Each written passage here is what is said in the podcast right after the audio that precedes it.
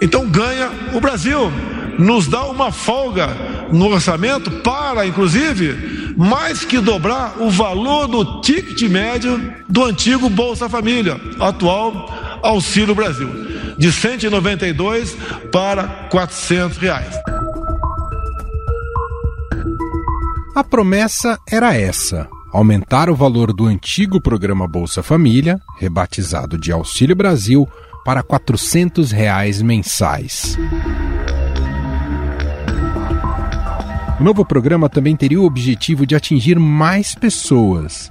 Mas, na prática, não é bem o que está acontecendo, já que muita gente que tem o direito de receber o benefício não é contemplada. A realidade é dura.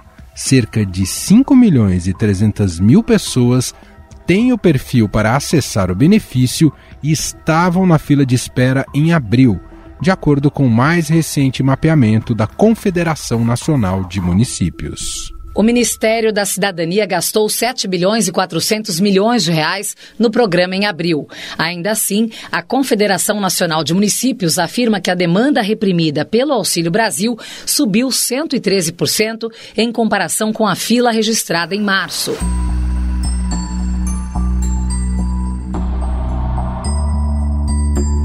É nos municípios que as famílias fazem o cadastramento ao programa no Centro de Referência da Assistência Social, os CRAS, para ter acesso à rede de proteção social do país. A demanda reprimida vem preocupando os prefeitos, que sentem as cobranças da população e veem o aumento da pobreza nas suas localidades. O Inquérito Nacional sobre Insegurança Alimentar no contexto da pandemia de Covid-19 mostrou que a fome no Brasil voltou a patamares registrados pela última vez nos anos 90. Atualmente, mais de 33 milhões de pessoas não têm o que comer no país. 14 milhões a mais do que no ano passado. Mais da metade da população brasileira, 58% dos brasileiros, convive com algum tipo de insegurança alimentar, seja ela grave, moderada ou leve. É muita gente. Com a falta de exposição de dados pelo Ministério da Cidadania, responsável pela gestão do Auxílio Brasil, a Confederação Nacional de Municípios resolveu seguir com um acompanhamento próprio a situação nos 5.570 municípios. Em 2022, dados coletados pela Confederação mostram que o número de famílias registradas no cadastro único chega a 83 milhões de pessoas, ou seja, mais de 38% da população brasileira está procurando os programas oficiais de assistência social. Entre março e abril, 1 milhão 480 mil famílias entraram nessa lista de espera. Então, antes havia 1 milhão e 300 mil famílias. Com esse novo acréscimo, a gente chega a quase 2 milhões e 800 mil famílias. É como se o número tivesse dobrado de um mês para o outro, mostrando que a situação da inflação, a dificuldade na economia tem afetado e muito as famílias brasileiras. O estudo aponta que a previsão orçamentária de 89 bilhões de reais para o Auxílio Brasil deste ano não é mais suficiente para zerar essa fila.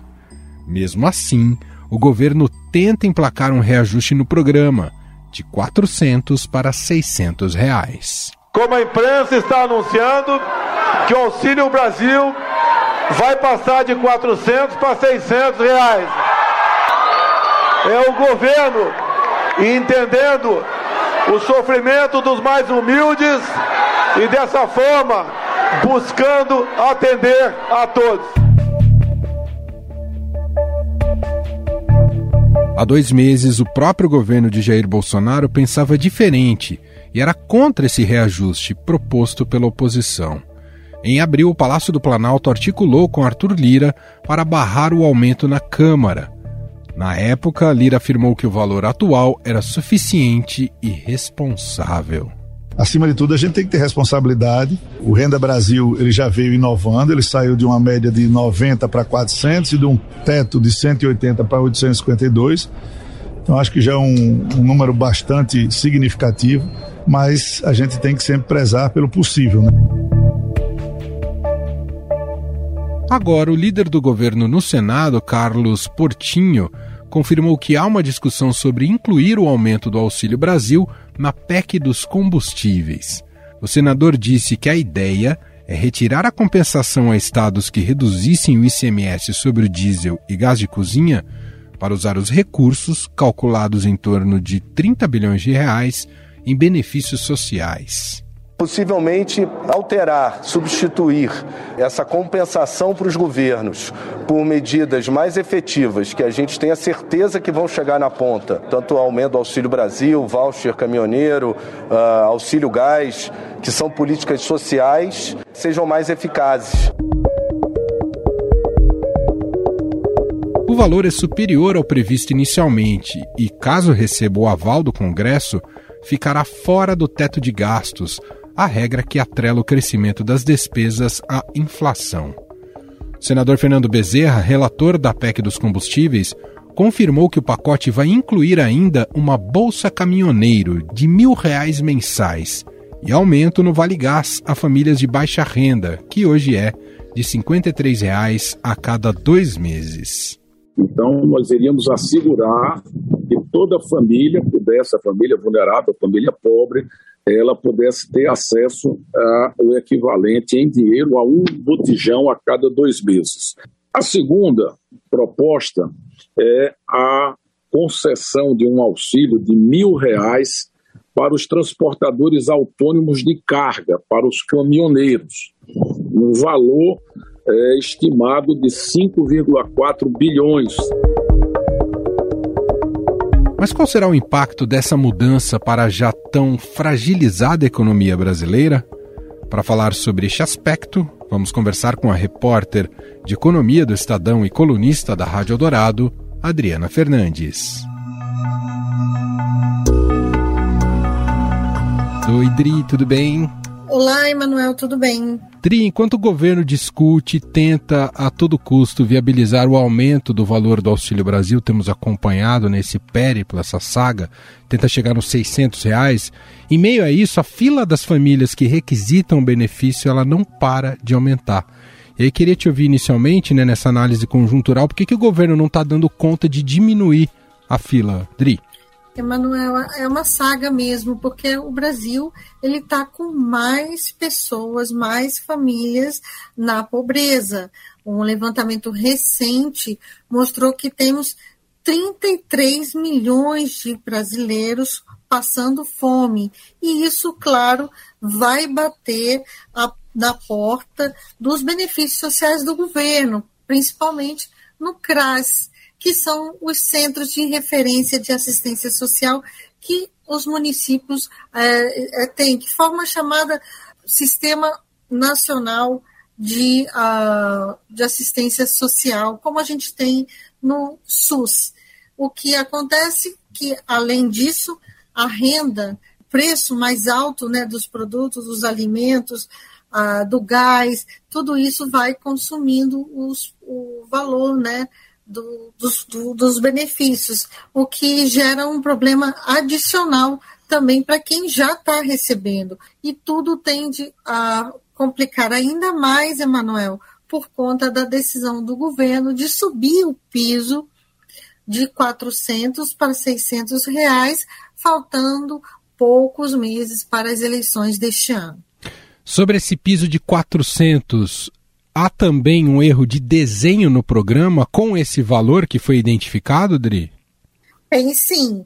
Uh, os especialistas acreditam é, que vai estimular ainda mais pessoas que moram juntas hoje, famílias, a se cadastrar individualmente para receber o PIS do benefício.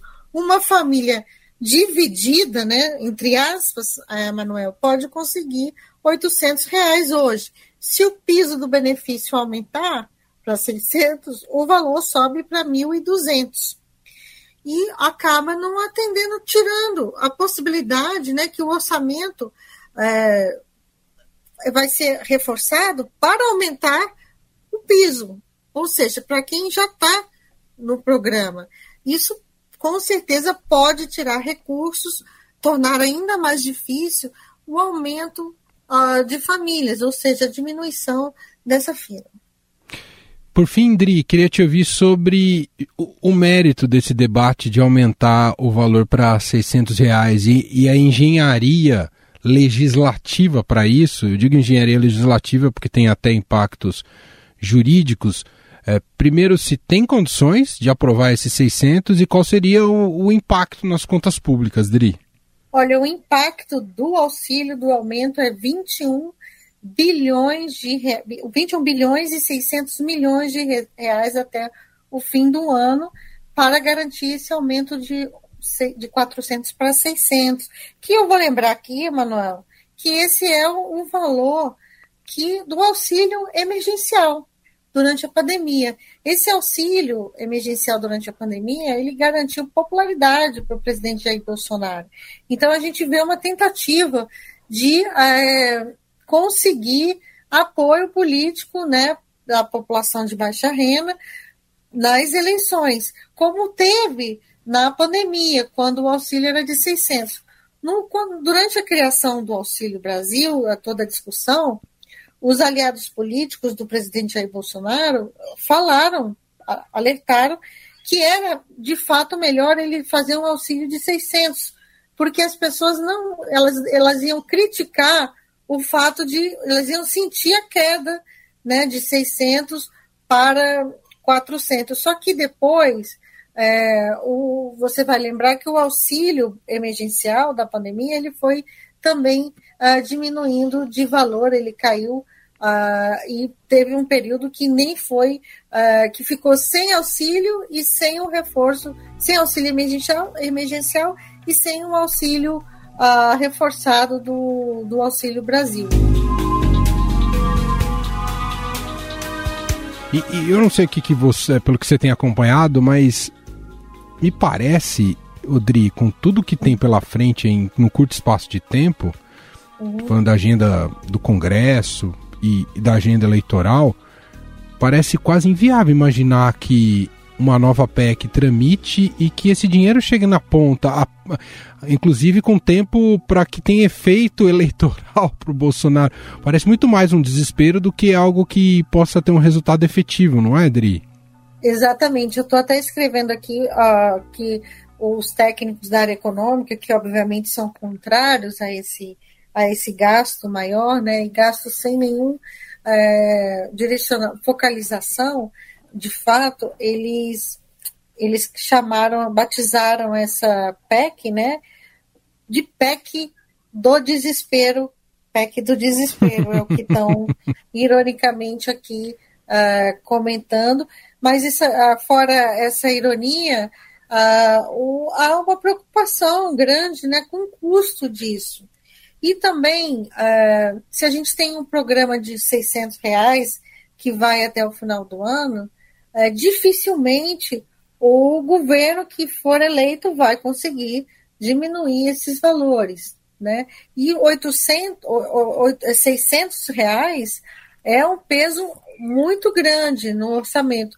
Tanto que o orçamento do, bolso, do, do Auxílio Brasil esse ano é de 89 bilhões de reais. Vai custar ainda mais de 21 bilhões de reais, como eu falei, e uh, sem dificultando o, o, arranjo orçamentário para 2023 para o próximo presidente, que, é, é, eu repito aqui, será muito difícil cortar um benefício logo de cara no, no, no início do governo. Então, outras áreas vão ser, vão perder recursos.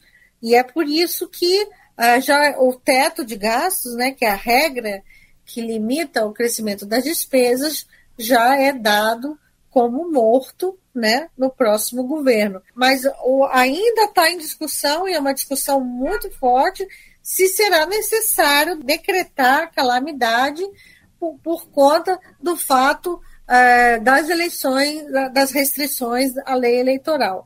Então, essa é, um, é uma discussão que ocorre é, por agora, qual o caminho. Muito bem, Adriana Fernandes, repórter e colunista de economia do Estadão, da Rádio Dourado, mais uma vez participando aqui com a gente. Muito obrigado, Dri. Obrigada, Manuel.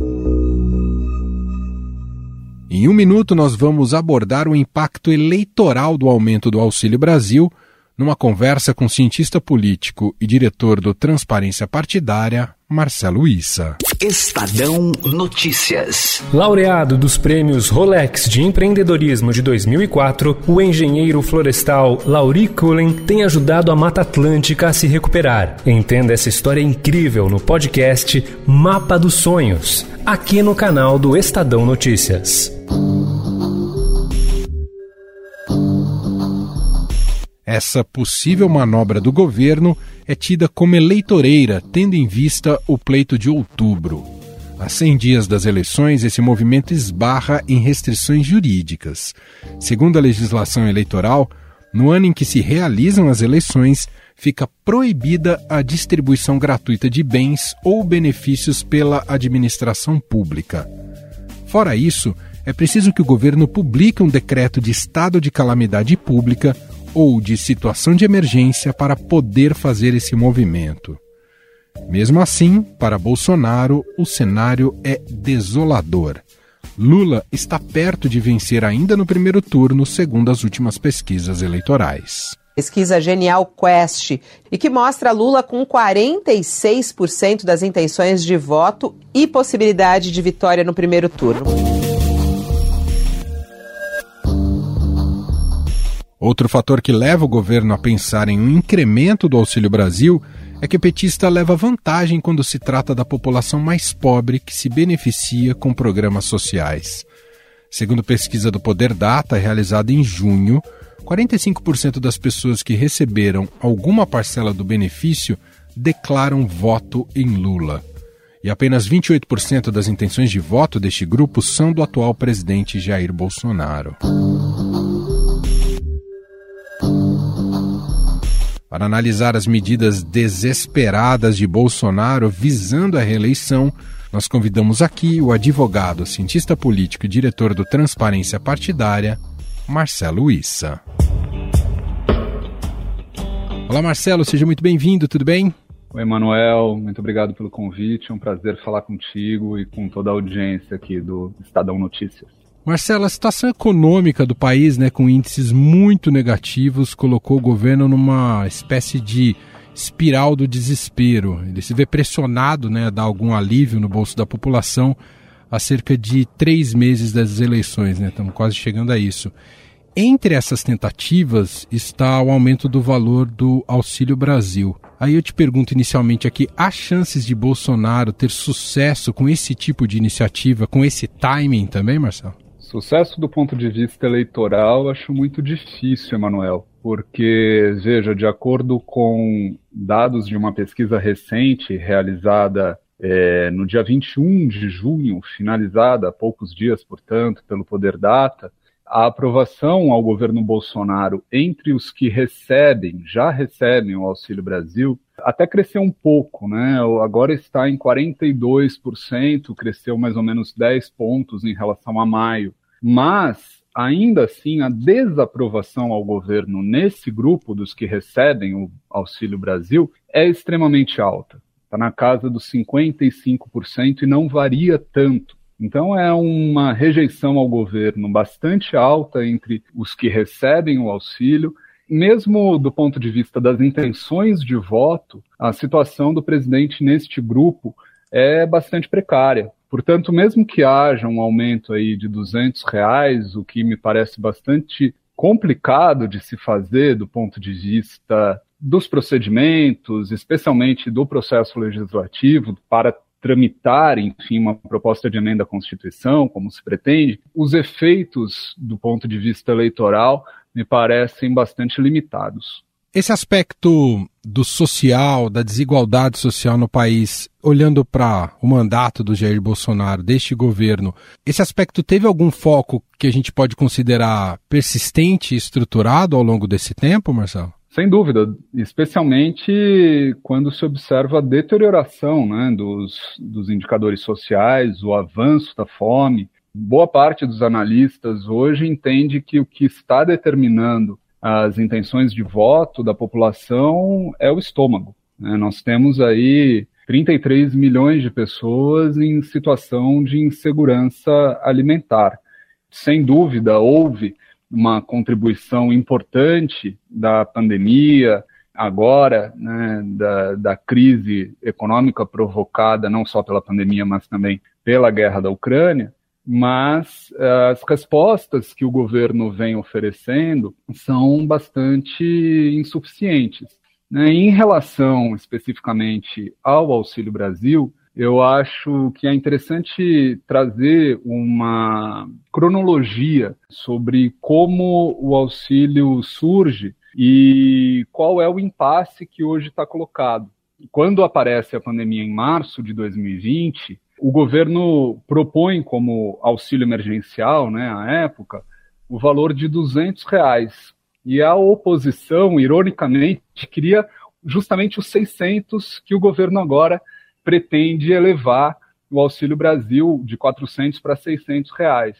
Aí, em abril de 2020, o Congresso eleva este valor, aprovando uma lei para 600 reais por três meses. Né? Tinha até o aplicativo com problema para o cadastro, é, aquelas filas bastante grandes se formando em frente à Caixa Econômica, com aglomeração né? e todas as questões da pandemia, aquela confusão toda. Esse período vai se encerrando ali, vai se aproximando do fim, no meio do ano de 2020, e o governo Bolsonaro autoriza o pagamento de mais algumas parcelas. Né? A equipe econômica nessa altura quer de novo os 200 reais originais, mas o valor de 600 é mantido pelo Congresso para o pagamento de mais duas parcelas. E vamos até agosto de 2020. Aí, em setembro de 2020, o Paulo Guedes propõe uma prorrogação até o fim do ano, mas com um valor menor, 300 reais.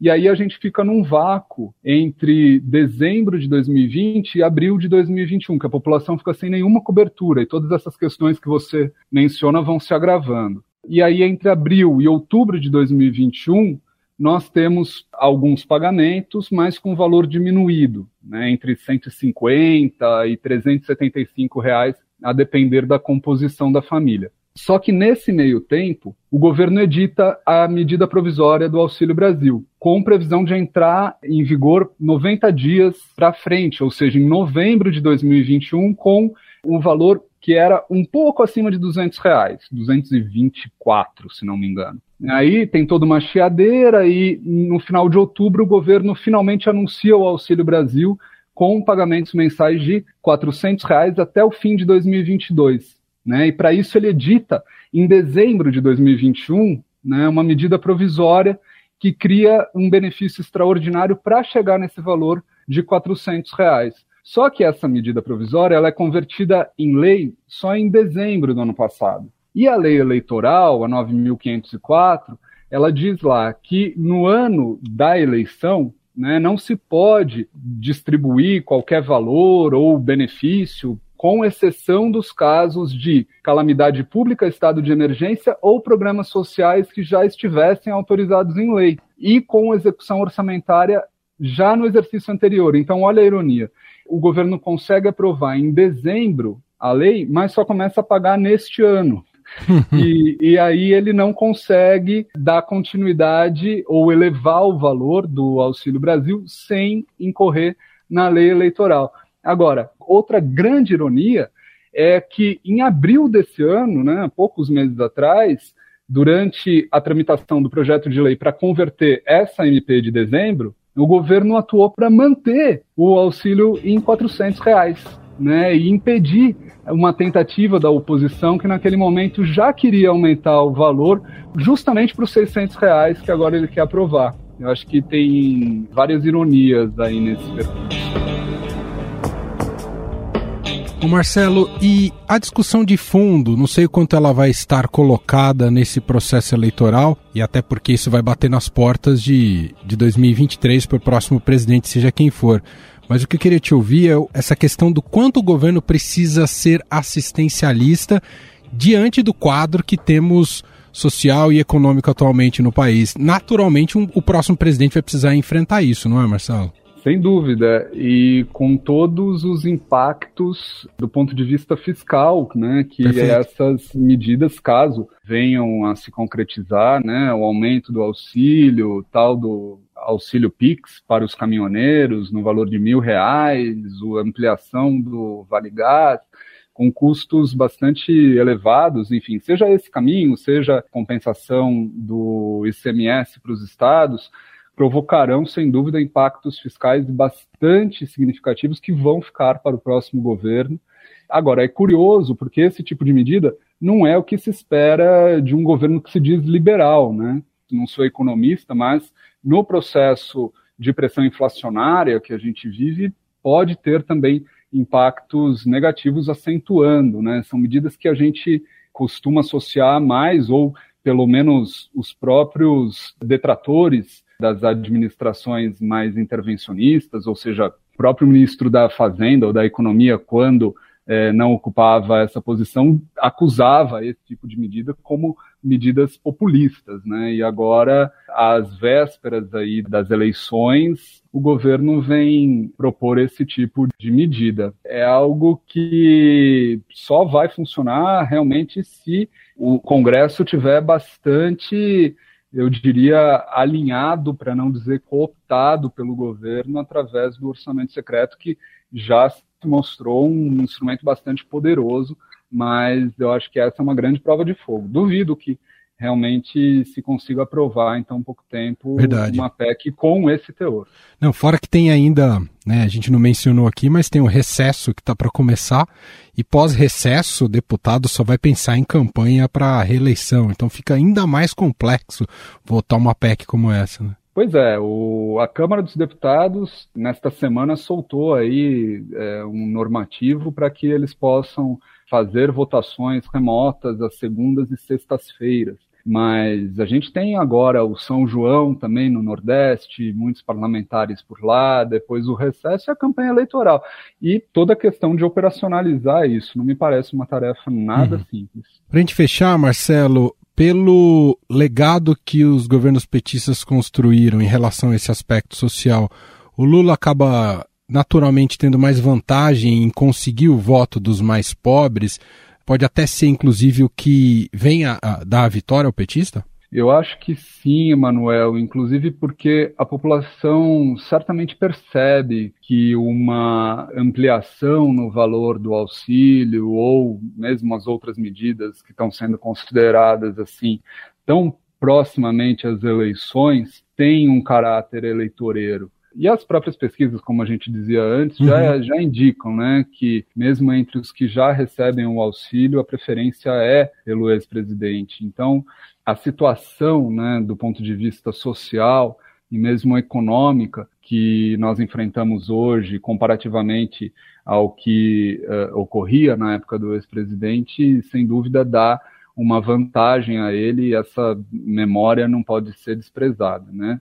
Pensando num eventual cenário de eh, aprovação dessa proposta de emenda à Constituição, se isso vier a ocorrer, ou seja, se o governo não conseguir emplacar um estado de emergência na Constituição para justificar o pagamento desses auxílios e a ampliação no valor do Auxílio Brasil, abre-se aí um risco para que outras despesas ou outras medidas com esse caráter assistencialista viessem a ser implementadas pelo governo, faltando menos tempo ainda para as eleições, né? E, e aí é claro, você certamente teria questionamentos judiciais pautados, por exemplo, em abuso do poder econômico ou algo nesse sentido, o que poderia, como eu disse, eventualmente até afetar condição de elegibilidade do presidente. Né? Então, eu acho que o governo está realmente numa situação bem complicada e tentando né, uma medida desesperada aí